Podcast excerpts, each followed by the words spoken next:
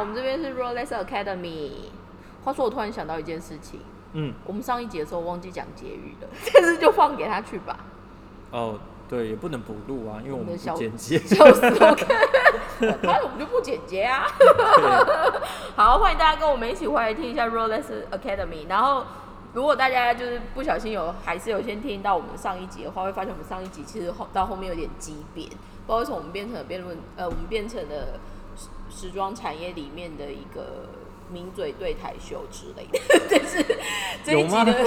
就就我觉得是一个叭这样子，对我觉得是个蛮蛮不错的那个讨论跟分享。我觉得这蛮好玩的，因为就回到我们一直想要强调一件事情，就是说现在很多时候在产业其实不一定会有这样子可以对谈的机会跟刺激彼此想法的可能性，所以就是我们可能还是会三不不小心就是会跳出来这种有点像小擂台秀，但重点呢，我们今天要回来一个可能我觉得是台湾最强的两个产业，因为我我、哦。你知道我回去 回去我自己去年的在台湾待了一阵子嘛，嗯，那如果现在大家马上想到说台湾有什么产业很强的，嗯，一个一定是电子科技嘛，特别是电子业，所以。对，所以简单说就是 IT 企业，日本叫嗯。IT 企企业。那另外一个呢，因为我们自己是我们这个产业的嘛，我们就是台湾纺织业很强。嗯，先不管它是不是台湾布局还是海外布局，但是 general 来说，台湾特别是大型的成衣厂，或者就是一些很厉害的布商连贯到所谓成衣厂的这些产值，其实是很惊人的，而且他们甚至就是有做到所谓的呃国际布局，可能嗯就是嗯全球嗯到处很多地方都有工厂。那这个部分其实其实也有跟我们分享说，他在以前的公司也因为以前公司的这样子的布局，他可能有看到一些不一样的事情，这样。嗯，那嗯我们今天为什么会特别先讲这两个东西的一个可能性是，因为我们今天其实，在开录之前，不知道为什么就是在开始聊到所谓，因为我我那时候只是单纯问一个问题，就是说，哎、思思你有没有 follow 什么牌子这样？但是我忘记是什么样的开局，什么样的开场或连接。总之，我们就讲到了，就是话说我们这个产业在数位这件事情，或者就是线下线上的一个连接。嗯，坦白说，在疫情之后，他刚好也有提到一个台湾还蛮有名的那个，就是 Today 范奇北看世界嘛，对吧？对，对，所以他那时候刚好就是看那一个特辑，然后就有呃聊到，就是说在二零二一会有什么可能更 exciting 的一些做法，或者是一些可能性的里面，其实它的概念就是 O to O，就是嗯我们现在说的 from online to offline。嗯那如果以一个中文的说法，就是所谓的线上线下。其实我觉得这中这讲话这说辞蛮中国的，你不觉得吗？线上线会吗？嗯。我觉得，其实我觉得，我觉得他讲这个，我就觉得，我突然连接到自己的个人购买经验，就觉得很有趣，是因为，呃，因为有很多品牌它只做 online 就线上啊，对，但是这些品牌无论如何，它还是会想要跟线下的消费者做直接接触，所以嗯。它不管是去做 pop up shop，嗯。或者是就快闪店，或者是呃直接在百货公司里面出出嗯店这种嗯设一个小专柜什么，其实嗯都就是都还蛮常见的。你现在说的是在台湾居住的时候的经验吗？还是在日本之后？哦还是在都有都有欧洲也是这样？都有都有都是这样都是都是这样子。而且其实我住欧洲已经是十十年前的事情，当时就已经嗯有有观察到这样的现象。只是在十年前的时候，线上购物还没有这么还没有这么夯啊。就是那时候线上购物，我觉得应该怎么讲，就是线上的品牌的这件事情，在十年前还是一个比较好像有一点新颖的概念。我自己这样觉得，因为当时社群媒体还没有到这么蓬勃，不是每一个人都会天天滑脸书嘛。应该是说它比较难被触及到，对对对对对，因为简单来说，就是像思思说的，如果我们现在讲这没有这些社群媒体，简单的说，人家又不会发现你，对所以就会变成就是说，好像相对也是比较难去散播出去的这个部分。但是在过去的这十年，包括 Facebook 或者就是像 Instagram，那在中国内地当然也会有像什么小红书啊，就是有的没有的一些社群，对包括像抖音，就是这一些所谓的新媒体或者是新的沟通管道。当你不小心一个小小的一个新的概念，可是被所谓的主流的人们，比如说用对的 hashtag 或对的一个影响力一直转发出去的话，其实就会变成那日文有一个说法叫 buzz day，就是 buzz 就是嗯爆红的概念，就嗯 buzz 这样。所以今天这一集我们其实就想要来分享一些，刚好是是以前遇到他们公司以前的公司刚好有在做所谓的数位的一些挑战。那我这边接下来也会分享，就是说，因为我这一趟，呃，我二零二零回台湾的时候，刚好也有发现台湾的供应链的嗯人，就是刚好就是我们刚刚说的，真的有人刚好是把所谓的 IT 跟所谓的产业，就是呃把纺织产业里面的布料这件事情，把它做一个好的结合。但是以我们看来，那样子的平台或那样子的方向，到底可能有什么样的问题？这样子。但是我们其实现在跳回来讲一件事情，就是说，你觉得线上线下之于你各自的任务会是什么？各自的任务，嗯，就比如说举我我先快速说一下，至于我线上对于我的价值的话，就是你随时想要 follow 的话，你就可以看得到，嗯所以你不受时间跟地域的限制。可是线下有什么好处呢？就是我感觉得到，嗯而且那个感觉是很很 private 的。那也嗯因为那样子的感觉，它有些时候反而是会造成主要购买的原因。嗯，这是我对于线上线下，特别如果是在购物这件事情上面的话，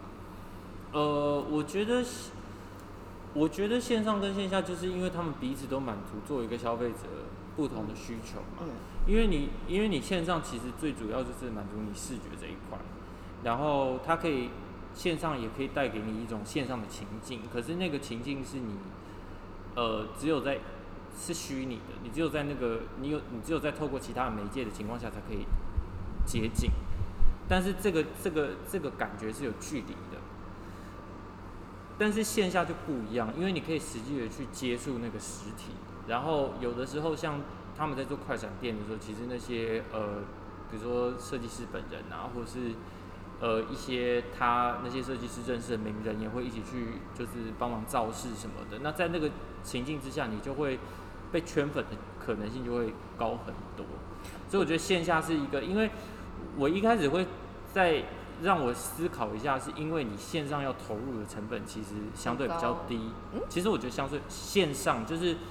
你，因为你线线下你要出店，你一就是一开始就要投很大一笔钱出去嘛。但是你线上没有这个问题，然后再加上你应该是说，我觉得如果硬要说的话，线上可能一开始的是出出的费用其实不低，可是它的折损率，就是它耗损率来说，它 performance 比较好。因为快闪店你再怎么样，最多可能就是几个月就已经算快闪，大概几啊，周、几，天可。是因为可是因为初期费用没有那么高，原因是因为线上它不需要有食品啊，它不一定真的要做出那个产品啊，但是线下你一定要有东西，所以我觉得这个都是就你要，因为你就是已经出来卖了嘛，你没有人会在线下说啊，那很少很少人会说啊，我在现场定定，他就是只只秀个样品，也不会啊，你线下你一定要有 就近几年日本有哎、哦，日本有，日本有哦那种 smart tailor，呃，它算 smart teller jack 呃 suit，就是嗯 onward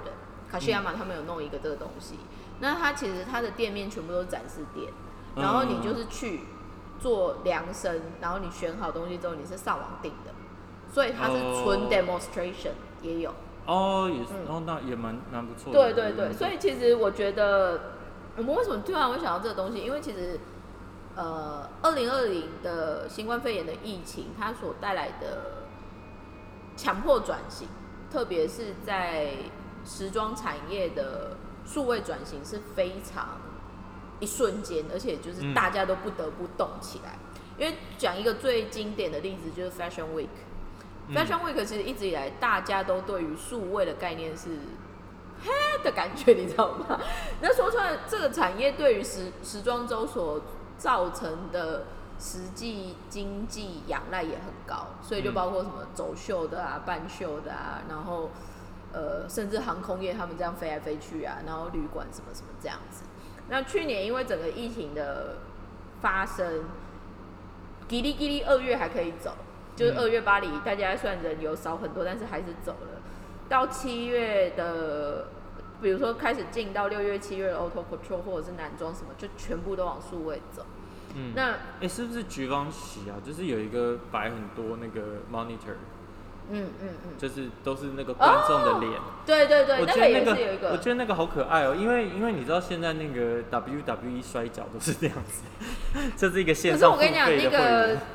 我之前好像看阿阿阿拉西的综艺节目也有一集是这样，就是他们还是希望有观众的欢呼声嘛，哦，所以就全部就是像你说的那个小小荧幕这样。对对对，那个 monitor，但我觉得好我就觉得可爱哦、我觉得很可爱，但是不知道为什么还是有点寂寞吧。Anyway，就是我觉得它就是一个 compromise 的做法这样。但是重点就是说，线下跟线上，我觉得这两个其实很好玩的是，如果你纯粹看媒体或者就是沟通，简单的说就是我们说的服装产业的下游的话，其实对于数位这件事情是很理所当然的。嗯因为举例来说，至少线上媒体、线上杂志、叭叭叭的这一些 IG 啊，或者就是小影片动态啊，这些这本来就是行之有年。可是如果你再往上面走，比如说就是所谓的生产端或制造端，或者就是我们说的素材开发的这一些东西，好了。嗯嗯嗯，至于他们其实是比较 suffering 的，因为举例来说好了，以布料的世界来说，你光是会就有一点会被打枪的，就是说，哎、你这块布摸起来触感怎么样？嗯的这个东西，我有跟擅长做数位内容的人聊过这件事情，然后他们可能就是影片挂的、啊，或者是动画挂的这样，然后。我有一个朋友，他就很 crazy，他说：“哎、如举例来说，因为我们有在做苏纹棉嘛，然后他说苏纹棉可能是光泽跟手感就是很 smooth 这样子。那我那朋友很可爱，的是因为他太太刚好也有买日本苏纹棉的东西，所以他有机会有摸到这样子。嗯可是他那时候摸，我说：哎、这个棉摸起来跟蚕丝很像。所以他的想法就是说，那比如说你用四 K 的镜头去拍他那一个，比如说那个布料在滑的那个感觉，嗯或者就是那个光泽转动的那个样子嗯的感觉，他觉得说，嗯如果以我们就是内容的产出的方式，好像是可以表现的。嗯可是我说，这个视觉再怎么厉害，的确是有一定的联想力的 push，但是触觉这件事情，因为坦白来说，在呃时装产业里面，或者是 lifestyle，我们喜欢讲的一个概念叫做无感，就是触觉、视觉，然后味觉，叭叭叭这一些。嗯那这个东西其实，在一开始 Fashion Week 转成数位的时候，这一点是很多业界前辈们最感伤的一块。嗯因为他们会觉得说，举例来说好，如果像以前 McQueen McQueen 的秀，就是大家就 刚刚是不是一开始有说，哎、其实 McQueen 好像很强，但是其实都卖的收收这样但是因好为对，但是 McQueen 的 Fashion Show 就是大家就一定会去看。嗯那那个东西其实就带还有它有什么样的 value，就是说它的五感的刺激是很大的。嗯，就你可能去，你就会觉得呃，就是起鸡皮疙瘩。对，那这个东西其实是真的，比如说当我自己有机会去看设计师的 fashion show 的时候，其实你也会知道，那其实就是大概三到五分钟的嗯事情而已。嗯嗯可是，在那一个 moment 那个时间，那个渲现场的那个喧扰，然后那个整个感觉，感觉蛮好的。嗯，哦，但是如果你去看巴黎的 Manson，比如说 Chanel 也有 crazy 啊，Chanel 嗯。每一次就是在巴黎大皇宫看到放一个几层楼高的狮子啊，还是弄个什么火箭什么之类，甚至于他们还有用什么瀑布或海滩这样，所以这个就回到我们刚刚说的第一哦个、对，可是因为我每次都觉得 Chanel 有点太，too much，对我觉得好浪费就是有一点浪费浪劳师动众浪费钱，我怎么讲？我觉得有点得我觉得，就是没有必要。可是可是你可是你你如果很冷静的硬要说是什么的话，就是因为他是 Chanel。对啊，所以他其实某方面，我觉得 这可能是他的社会责任吧。因为 Chanel 如果不这样做，还会有谁会这么做？可是你看哦，如果在去年的数位里面啊，一样以数位内容产出的话，大家的评价最好反而是迪奥，嗯因为迪奥可能还有做很 fancy 的那种小电影，就比如说有些那种木嗯就是那种操纵木偶秀，然后再连到那一种，所以它在整个 story 的铺陈上面，跟整个视觉呈现，其实迪奥去年的东西是比 Chanel 的声量大很多的。嗯，所以很实际的是什么？就是当你今天如果真的是现场的话，搞不好 Chanel 是很厉害，可以去营造整个氛围什么的。可是当你如果是线上的这个时候，反而因为迪奥现场的秀，的厉害度其实没有 Chanel 厉害。我觉得香奈儿就是有一点买椟还珠吧，就是你今天你重点大家去是，就是你要希望那些贵妇买你的衣服嘛，可是你为了掩盖，你每一年都是推出那个 那个 tweed jacket，就是那个没有啦，其实一一百零一件 tweed jacket，所以你要把那个场景弄成那样子。呃，对不起啊，我没有要攻击 Chanel 的意思，但是我觉得他真的太应太哗众取宠了应。该是说它有它瓶颈了，可是这个东西就跟嗯过去三到五年，或者是十年，就回到就很实际的说，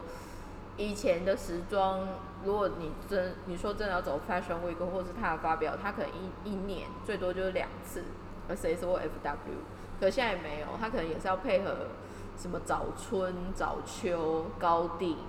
result，所以其实你如果十二个月摆下来，它其实至少要做五六次的发表。对对，可是我记得好像去年也是有点变化吧，好像为了对，为一方面为了疫情，一方面好像也也觉得这样子太，就是为了减少 fast fashion 的那个对时尚产业带来的冲击。它的 schedule 感，有人开始觉得有感，就像比如说 Phoebe 离开 Celine 的另外一个原因，就是说他也觉得现在的 timetable 其实是很不健康的。但当然也有，比如说我那时候看谁啊？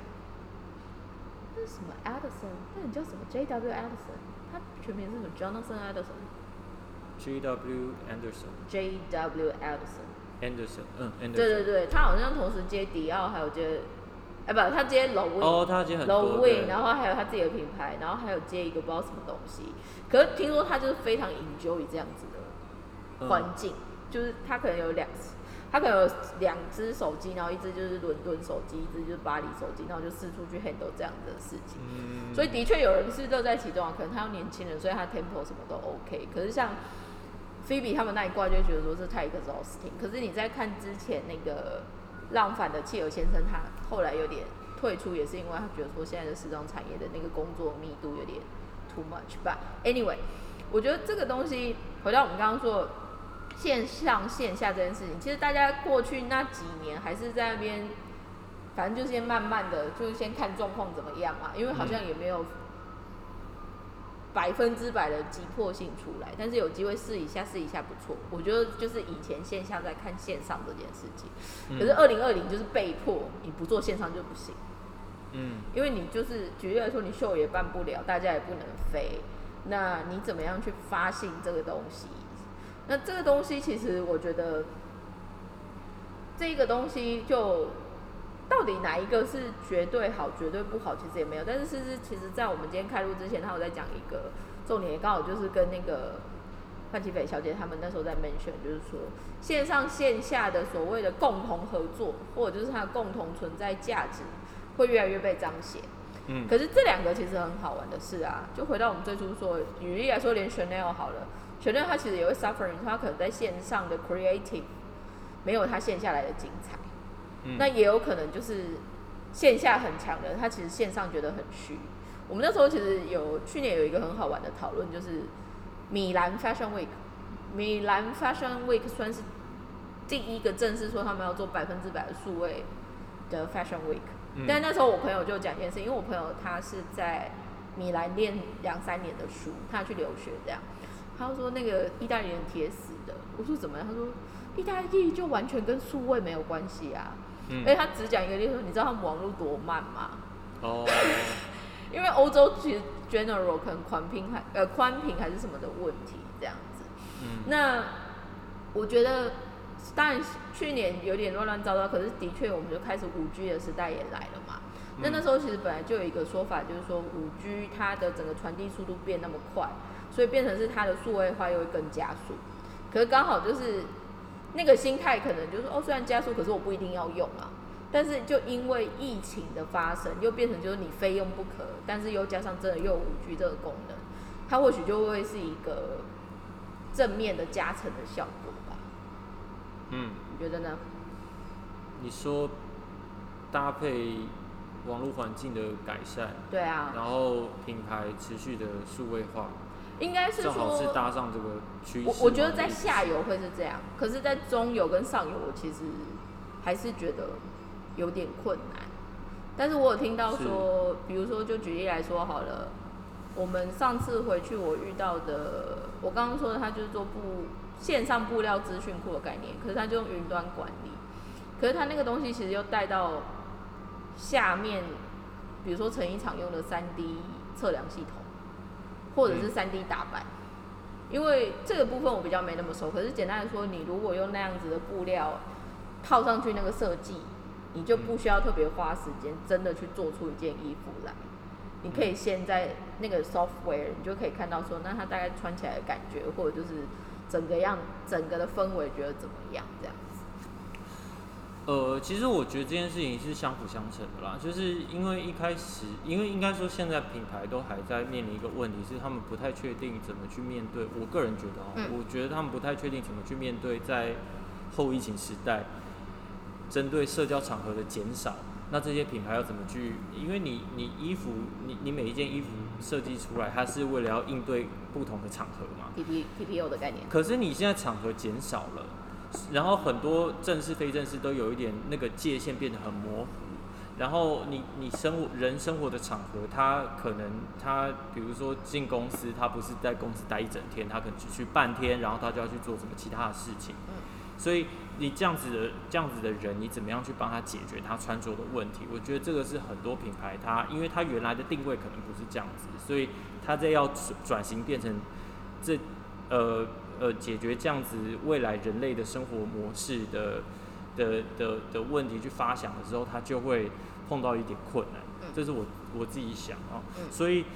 我觉得，所以我觉得，当他们又同时面临数位化这个课题的时候，对，其实应该是都还蛮手忙脚乱的。是。但是但是其实这个三 D 的出现，就帮他们呃，也不是出现，是好几年前就有在做了，只是。在去年就突然就变得很夯嘛，因为因为你实际因为你呃不管是上中下游，它都会碰到实体接触，呃就是去碰怎么讲去呃实体的这些会议呀，或是实体的这些呃不管是贩售会什么都在减少嘛，对，所以他就很需要借由这些媒介去呃。去去试试看他的发想是不是有达到他当初的，呃，就是去去看看他的发想做出来成品是长什么样子啦。简单的说，那但是我觉得意外的，当你今天三 D 化之后，你这个三 D 化你要去跟终端消费者做沟通，做直接沟通，其实那个速度反而比之前实体的时代快很多。有点像是做市场调查的部分嘛。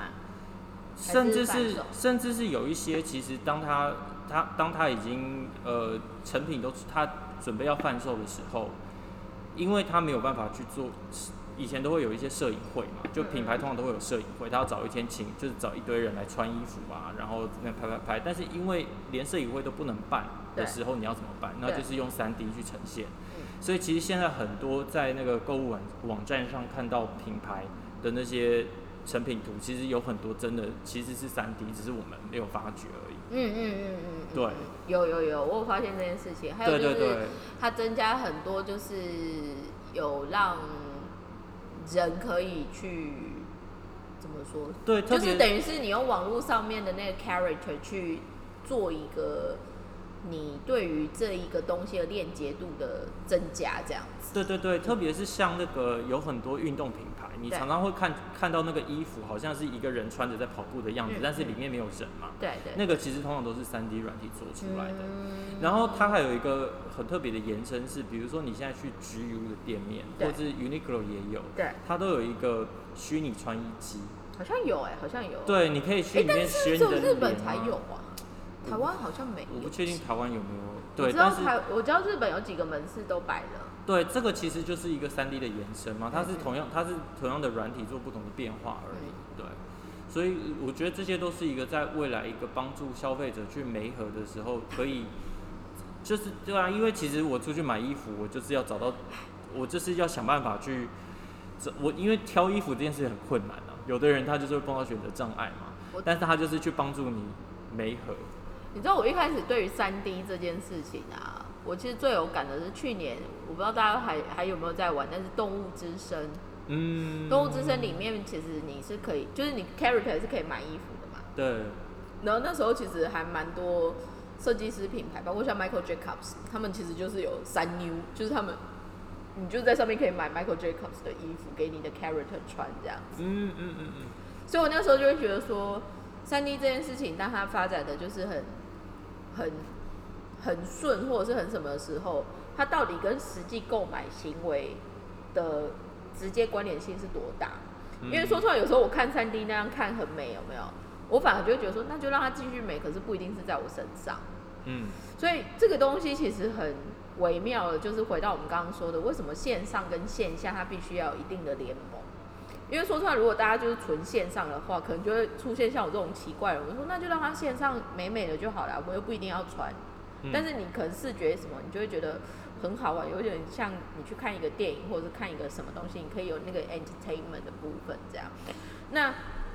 说穿了，就是我觉得日用品，特别是穿着品这件事情，跟所谓的亲身体验这件事情，也是很很有关联的。嗯，那这种东西就像是比如比举例来说，就像现在连电影可能都会尽量往三 D 走了嘛，就是你可能。再激再激烈一点，它可能会变成那种体验型的剧院，然后所以你椅子会摇来摇去。哦，对对，四 D。我记得你家刚刚那个，但是那个东西我就觉得很妙。所谓很妙，就是说，这到最后到底哪里才会是最好的点，还是怎么样？但是把 anyway 有一个话我想要就是再跳回来说的是，我们最近因为刚好有一个机会，就是有在跟。日本的一个新创的平台，就是在互动这样，然后它也是主打所谓的 O to O 的 fashion platform。那它概念是什么呢？我不知道大家就是去中国有没有用过一个东西，好像叫饿了么。嗯。那那个东西其实就是保你的 GPS，你现在的所在地。所以。饿了么就是 Uber Eat 啊。那个概念很像，但是它可能就是会在更 locate 跟你的。地理位置关系的部分，那我现在讲这个 O to O 的 App 里，它在做什么呢？它就是，比如说你有那一个 A P P，嗯，然后比如说我们现在人在银座，那可能就会开启设定，它就会把银座方圆百里，比如说四百公尺、五百公尺里面的一些有用那一个 Communication Tour 的店家，你就是可以跟他有那种线上对谈的可能性。可是这种东西它会多一块，就是说，哎，我想要找这样子的东西，那你有没有这个尺寸，或者就是你有没有在库什么的？听说那是他原本发想的背景啊。只是我一直觉得这个东西就是你说很像台湾早期在买口罩的时候嘛，就是可以去看这家药局有没有剩，是吧？你说像这个你你说的那个，他会比较 focus 在在库状况。对。可是。现在我听到他们 App 里想要 focus 的是，他想要借由对话去引起喜欢衣服但是不懂的那么多知识的衣服狂们有可以聊天的对象还是什么？可是那是真人聊天还是 G？就是店员。哦，店员。对他也不是像一般。太闲。但是因为这一个东西，我可以理解是举例来说，去年因为紧急呃紧急事态发布之后，很多服装店不是就被迫就是关起来嘛。对。然后那个时候，其实举例来说，像 Mizukoshi，就是三月的话，他们其实就有线线上对应部队。嗯。然后那线上对应部队就是，它其实就是又结合他们的该修补，就是。日本那种超级有钱的人们，或者是他们超 VIP 的人，他们其实有一个叫外商部门。嗯。那外商部门就是专门有那种 VIP 的对应。那举例来说，他们那时候刚好又哦，你说像那个采购，就是那个叫什么？Personal shopper。对对对对。对他们算 personal shopper。然后那时候刚好又结合就是呃入学季节。嗯。所以很多在日本，如果是小朋友入学，特别如果是国小，他们不是都会。背那个很贵的那个皮革书包嘛，那那一个其实很多 buyer 的大宗是阿公阿妈、祖父母，嗯，所以听说他们那时候线上对应部门就是花很多线上对谈的时间，就是让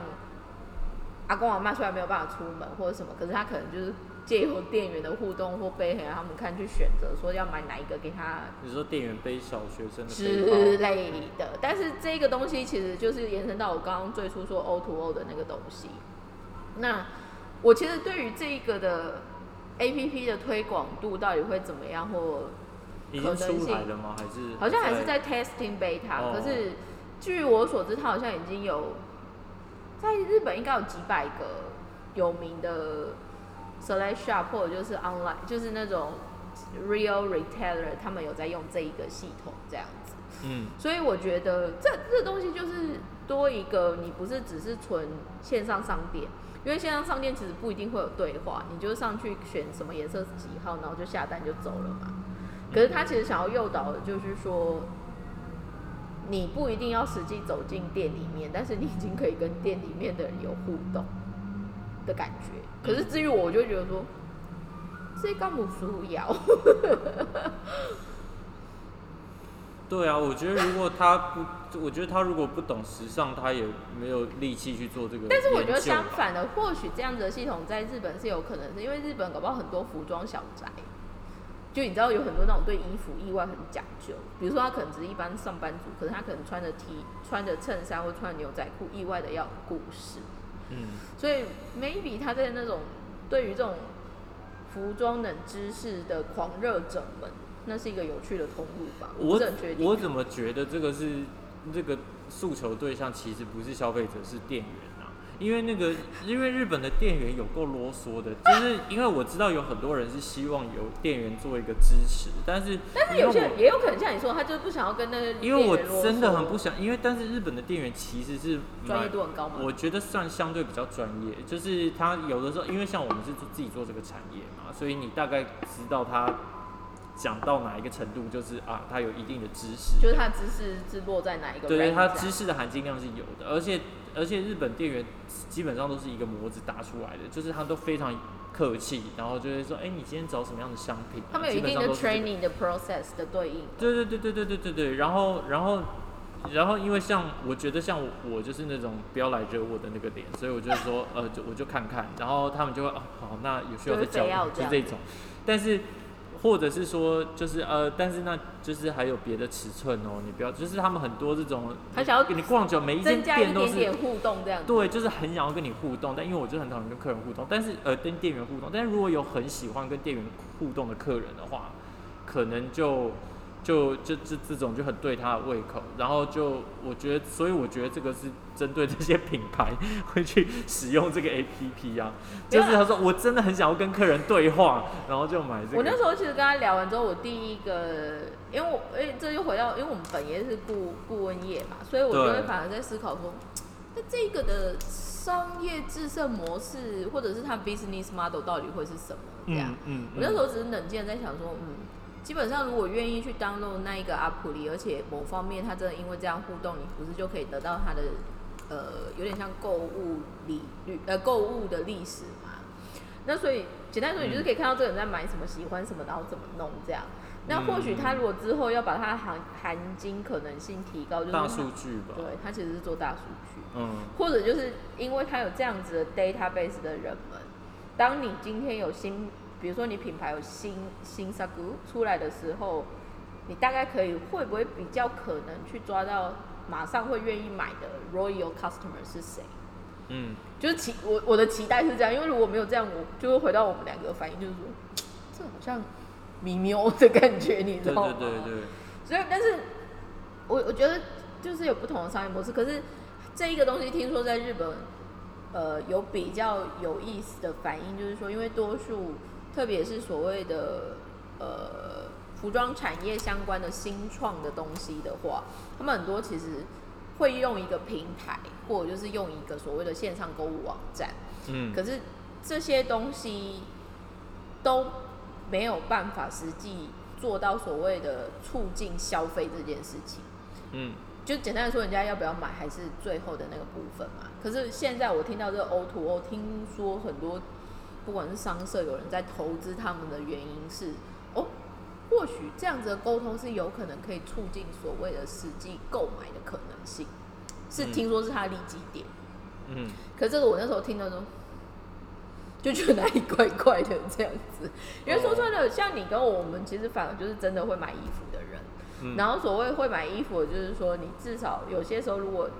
这个在允许范围，或者是你觉得 OK，你其实会相对于比较高一点点的成本，你也愿意去买的人。那嗯对于这样子的人，我们看到那个东西，我就觉得这好像跟我没什么关系，或者就是说我也不一定会用什么，因为我们可能是很目标导向的人。对，然后如果真的闲看就闲看，而且我觉得，我觉得他可为什么我觉得他是针对店员的原因，是因为其实日本的店员真的是很专业，他们要去考一个。就是他们有一个执照，对对对，嗯他们有一个执照是可以考的，这不是不是说我去申请店员就可以申请我。我后来在研究这个，我觉得很好玩的是，因为你知道，甚至于是像文化文化里面就有所谓的 fashion fashion 汉白，就是我们嗯现在说的卖衣服这件事情。可是它里面甚至于就是你要修，比如说色彩学啊、穿搭啊、消费者心理什么什么这样子。那这个东西其实他们后来找的位置就会叫 FA，就是我们说的 fashion advisor。这个其实就是我们一般说的店员。那这个其实比较特殊的是，因为你知道很多时候在台湾啊，如果你去那种百货公司，或者是就是像是那种服装店，特别是如果你又是卖比较熟女年龄层的话，你就会发现很多店员们某方面就是很 local。那简单说，你如果问他说你你为什么来卖衣服，他就说哦，我就喜欢衣服啊，或者就是说哦，就刚好有机会，所以就去买衣服。所以除了我觉得相对于在日本以外，很多国家其实卖衣服这件事情，它不一定会被觉得是需要一个很 professional 的 training，他可能是因为喜欢或者就是个人机缘，但是 sales 这件事情，其实某方面它就会像是一个，如果真的是更季节，举例来说好了，大家就会说全日本最厉害的店员就是一 C 单的那些人。嗯那一 C 单就举我以前在大安分，大安分能被派去一 C 单卖单分内衣的人，其实是全国要 ranking 的。嗯你要有一定的 sales，跟你有一定的对应叭叭叭的才可以进去那边，因为一 C 单就是最严格的这样。嗯那这个东西，我我觉得它为什么会到这样子的讲究，就是回到最初说的，它就是一个你去线下或者是你去实际体验的一个店员，其实某方面是一个很大的 entertainment 的一个表演者，在线下购物的时候，嗯，当然就是你的呃店内的装潢啊，你整个视觉的效果怎么样，这样。对了，我觉得就像因为来日本之后，尤其是三十几岁，你作为一个外国人，很难在日本在工作之外交到其他朋友嘛。所以我个人是不喜欢跟店员聊天，但是我很喜欢跟理发师聊天，嗯，因为理发师也是一个他必须要就是理发师通常也是一个把跟客人的聊天视为他工作内容的一部分的一种工作，所以我觉得如果有一些在日本生活很孤寂的人们，也许他就是很喜欢在购物的时候跟客人聊天啊。而且因为我以前有当过那个，就是我我就是有去打工当店员，然后就是你做店员的时候，你会很很清楚的感觉到，你好像稍微在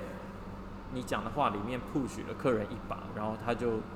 在做了什么冲动的消费。嗯，所以我觉得那个，我觉得这个就是对公司来说，能够察觉到这个店员的贡献，就是在这个部分吧。可是这个其实就回到我们刚刚说的，如果你今天纯粹是线上的话，他了不起能做的就是，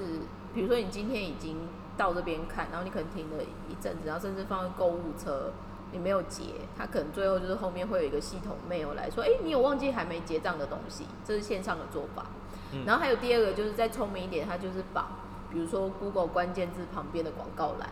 所以你就会发现说你 Google 你你在意的那个商品，它会三不五时在你的电脑的那一个网页上面会有 reminder 的感觉，嗯或甚至于再机灵一点，就是说它甚至会导引到所谓的不比价网，就会发现你同样的商品，可是其实在哪一个 channel 买会最便宜。嗯，所以其实我觉得一直以来线上这些事情，它的确是在 push 所谓就是买这件事情，可是它的买的那种感觉就是促成成交单这件事情。嗯但是线下很多时候其实它多了有一点像是品牌的传道士，或者就是你会有一些比较不一样的体验。当然，eventually 它还是要带到所谓购买这件事情。嗯可是它的购买里面是比较容易会展现出粉丝某个品牌的粉丝或者就是互动。我其实最有感的是银座的 Dover 啊，就是银座 Dover Street。Dover Street 其实很好玩，因为 Dover Street 里面用的店员都非常有型。可我印象非常深刻，是因为 Dover 如果没有记错，其实他们整个体系的薪水是不高的。可是你去那边，你看到他的店员，你再看他做那些事情，你就会发现他们真的都是一些非常有个性的人。嗯，然后甚至于，就像我之前有分享过那个法国的那个 Celestia，就 Clyde 的那一个，他们那哦，我最近看的那个纪录片里面，他就有一段，他其实是在就是侧录店员们在讲什么。那后来发现很多消费者，因为他们就会很紧张，因为他们觉得 Clyde 的店员很 chic，所以他们进去的时候，他们就会发现有店员会稀稀疏疏这样，所以很多有些。店有些消费者会很紧张，说他是不是说我今天穿的不够土，啊不够 chic，或者就说他是不是说我觉得今天这样搭配很奇怪还是什么，所以他就会觉得说店员是在讲话坏话。可后来他们录那一段呢，其实只是两个店员，就一男一女。那一那一男就跟那一女就说：“哦，今天中午吃的 pasta 好脏。”然后他就说：“中午就叫你不要吃 pasta，真的太脏，你要就吃一个 sandwich 就好了。” 所以我觉得这就是一个。我觉得，eventually 就是不管是线上线下，它其实就是在做一个让你可以去借由消费或者是看的这一个逛街的过程去有的一个小小的乐趣。那线上的那个东西，它可能是，我觉得它未来会最多最多可以走的方向就是说，好，比如说当 疫情来的时候，你还是有不同的体验方式，跟还有另外一个就是。它怎么样导引你去做线下的互动？嗯，就是这个部分。我觉得线上，因为其实我诶去年看了一篇文章，因为正好在疫情的时候，那个 FR 集团都在推线上这件事情。嗯嗯嗯。然后可是他们发现到一个很严重的问题，因为他们的那个呃他们的那个什么，他们的那个单价都是低的嘛。嗯嗯。所以其实它有一个好像都是五千。就是五千元以上就免运费，嗯嗯，可是你你退的时候，那个运费对他来说就损失嘛，因为他没赚到钱，然后那个运费又是他自己出的，所以其实他们，所以其实他们结算到最后，他们发现他们线上做线上事业，其实利润比实际的低很多，薄薄很多，所以他们一直在想办法要怎么怎么办，怎么克服这件事情，那。我我相信这也是很多只就是专攻线上的品牌，或是想要扩大线上的品牌，现在面临到的问题，因为它就是有一个退换货的机制的问题嘛。那有的还退货免运费，这个公司不是就更亏？所以我我我我我我觉得其实这个反而是也许这些呃线下兼做线上的品牌，可能可以去跟那些只只做线上的品牌做一个联盟联联。做一个经验交换吧，因为我我其实因为在开录之前，你不是问我说我有什么最近的品牌，对不对？然后其实因为我现我现在我突然想到两个品牌，但都不是我最近在关注的，是我关注的两两三年。但我今年比较就是没有实实体的消费行为，可是我还是有一直在关注这两个品牌，一个叫做呃 C Large，它应该在台湾的一些潮。就是潮男行语中也是蛮有名的，然后它是哪一个国家的品牌？它是日本的品牌，但是它是一个好像是法国跟泰国混血的设计师，然后就是在日本生存，然后他他就是只用他就是标榜他用日本的那个原材料是布，然后也用日本的供应商，就都是 made in Japan 就对了。然后它的特色就是 oversize，嗯嗯嗯，所以它不分男女，因为女生也可以穿 oversize 的东西，然后看起来就是非常的大，就是就就是就是各种大。然后另外一个品牌是在这个品牌之后，这个品牌是在在二零一八年创立的，然后在二零一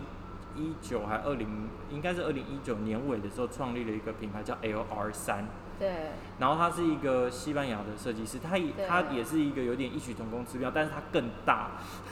就是更 oversize。可是因为我一直很想要去买他的裤子跟风衣，可是就是有点贵，因为一件大概折台币好像有两万多块吧。嗯，那也还不错哎。那也就是有点贵，但是 Sludge 的话就是比较 affordable 一点，它就是五六千块一一条裤子，那所以就比较买得起这样。嗯。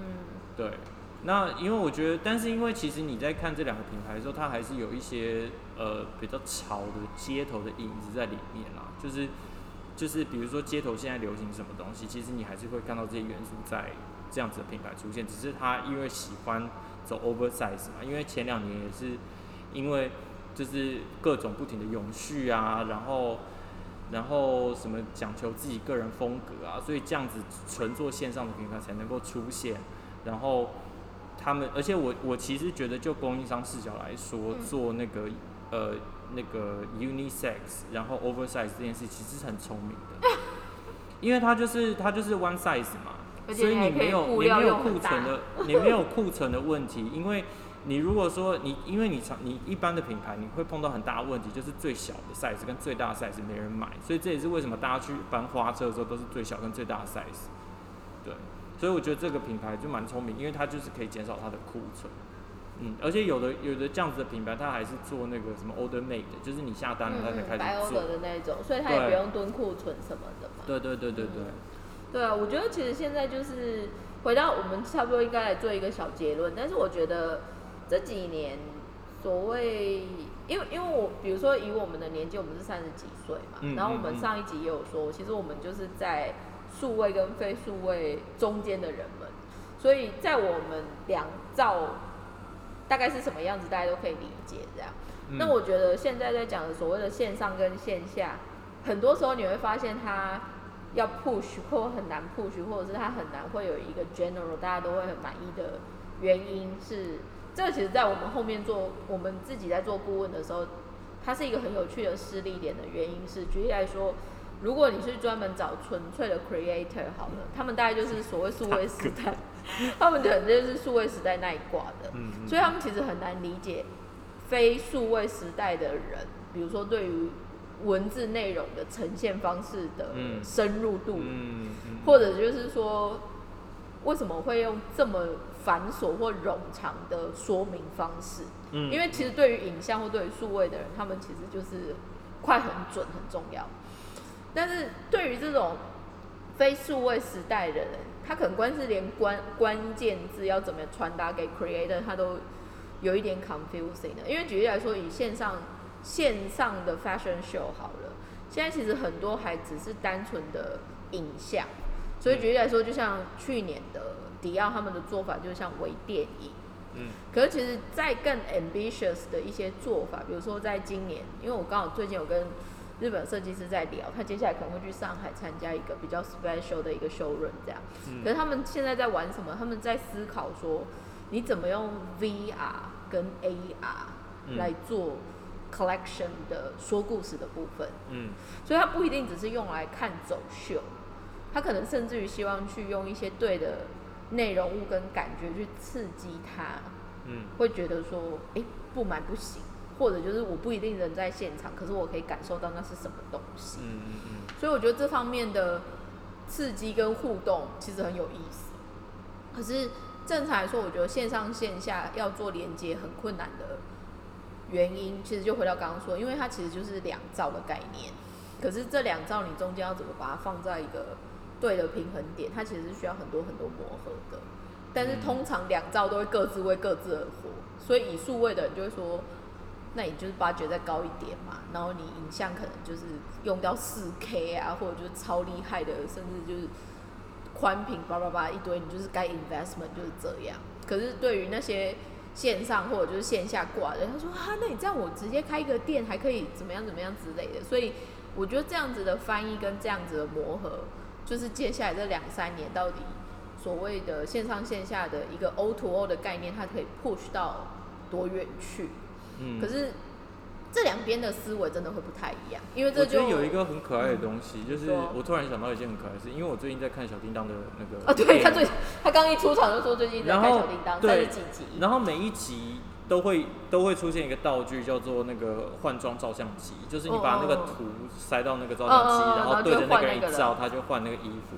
然后我我心里就想说，哎，如果二十二世纪的人都是用这个道具的话，其实他不需要出门购物啊，因为他他那个照相机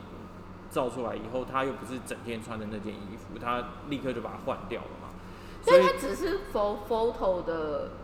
output 吗？没有，它就是它真的会穿在身上对，真的会穿在身上那。可能要结合就是 clothes rental 吧，就是顺便衣服出借这样。对对，虽然然后我就觉得刚刚听到那个虚拟，我就会有一点想说，哎，那因为反正它已经满足我的视觉，那我干嘛要买衣服啊？这就是我刚刚一直跟你说的线上，其实它到最后就是这样啊。我就觉得说我这样看就好了，我干嘛要买？对啊，就是我觉得也许二十二世纪大家真的就这样，所以才会就在 就是像那个啊什么，大家都穿那个，其实大家都穿那个对不对？皮肤皮啊，就是对肤外啊衣，。大家其实都不买衣服。所以，所以这个东西，我觉得它就是一个有趣的 process。然后，对所以大家，所以为什么我前几集叫大家不要再做成业务？因为你看，二十一世纪尾声都倒光了。哎、可是我还要说一句话，那吃呢？因为你知道现在就是会有很多什么人造食品、人造肉开始出来了？但是我就会想说，那人类到底还有什么乐子？衣服也会慢慢不见，然后吃的也都越来越平。但吃的长得还是会长那个样子啊，还是会长得很没有没有，汉森小百科里面二十三世纪，每个人是吃有点像药丸，所以就、哦药丸你就是这样，你只要吃一次，你一天的 energy 就有了。棒哎，我好喜欢这种哦。但是说穿了，那你 人生到底要拿你那么多时间，你要做什么？没有你考人就是虑，你考虑，你考虑要穿衣服的时间也没有，你要思考要吃饭的时间也都不用花，那你多那么多时间你要干嘛？人就是一直活到有一天他被机器人完全取代啊，因为到现在为止，我们都是被视作国家的生产力而已嘛。然后到有一天，我们的生产力不在，机器人的你跟我突生产力然变那种比我们还高的时候 negative 的发言，没有，不是这真的是这样子啊，就是直到有一天，我们必须要跟机器人讨论出一个方法，就是机器人必须心甘情愿的为我们劳动，然后我们真的什么都不做，就是每天在家里那个吃那个药丸就好了。但是这样到底有什么乐子啊？呃，那时候你去问那时候的人类，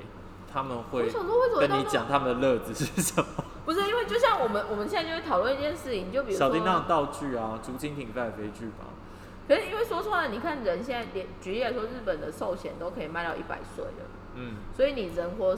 基本上你 general 的时间是会越活越长的。嗯。可是你中间你可能就会面临到，因为举例来说，正常来说不是六十岁会退休嘛？可是如果你活一百岁的话，你可能人生要有两次长期就业期，嗯。一嗯，次可能是前面有四十年或三十年在一个公司，其他的话是六十岁以后二十年跟三十年的第二波就业，好惨哦、我们 没关系，我们没有，我们还有音乐跟美术，还有文学这些丰富我们的心灵。哦，我觉得我觉得不一定，因为那些东西基本上你要有一定的 appreciate，就是所谓的鉴赏能力。但是当你都不 care 那些事情，你还会有那些鉴赏能力吗？那你只能去培养啊，或者是你去攀岩啊，对不对？就是为什么会变成是攀岩？不就是就是你只能选一个嘛？你要 outdoors 或者是你 indoor，indoor 就是音乐美术。但是现在都极地了、啊，人也搞不好不能出去，或者是我们以后可能都要活在一颗透明的那个膜里面，因为可能外面空气污染啊，还是时间。你知道像那个侏罗纪公园，他们有一颗圆的球，然后大家就可以去参观那个吗？这就是那个很九零年代的结构思想，但是我觉得，我觉得的确 why not？如果不不是 why not 啦，如果这个是必须，应该说不得不的一个拿卡勒的话，对，如果这个是必须的话，你也只能这样。天啊，我们会不会新年初初太负面了？要不要想一些正面的话？呃，我相信听众也都是这样在我们揣想着未来的吧。反正我我们我们去年开始都做一些比较正经，然后现在开始就欧北宫，然后在欧北宫之间，我想看一下我们到底要走到什么样的派别或路数，大家才比较愿意跟我们互动，所以我就一直继续是不同的路数。我们今天很合理，因为我们现在就是在讲未来嘛，线上线下，然后什么三 D，这些都是科技的东西啊，所以就聊到二十三走走这么前面就对了，就很前面啊，面就是讲一个前瞻性，一月讲前瞻性，好有理 vision。对，好哦，那我们今天这一集就到这边。然后因为我们这两集我没说，所以我就想说，那我们这样子的结语就没有办法出场，就觉得。可以啊，为什么不可以？因为我想说这样可能不会有感觉到小小的幸福吧，但我觉得你这一集感觉到会有那种我身为人类小小的幸福之后，我们再下那个结语就好了。所以谢谢大家今天来收听，拜拜，拜拜。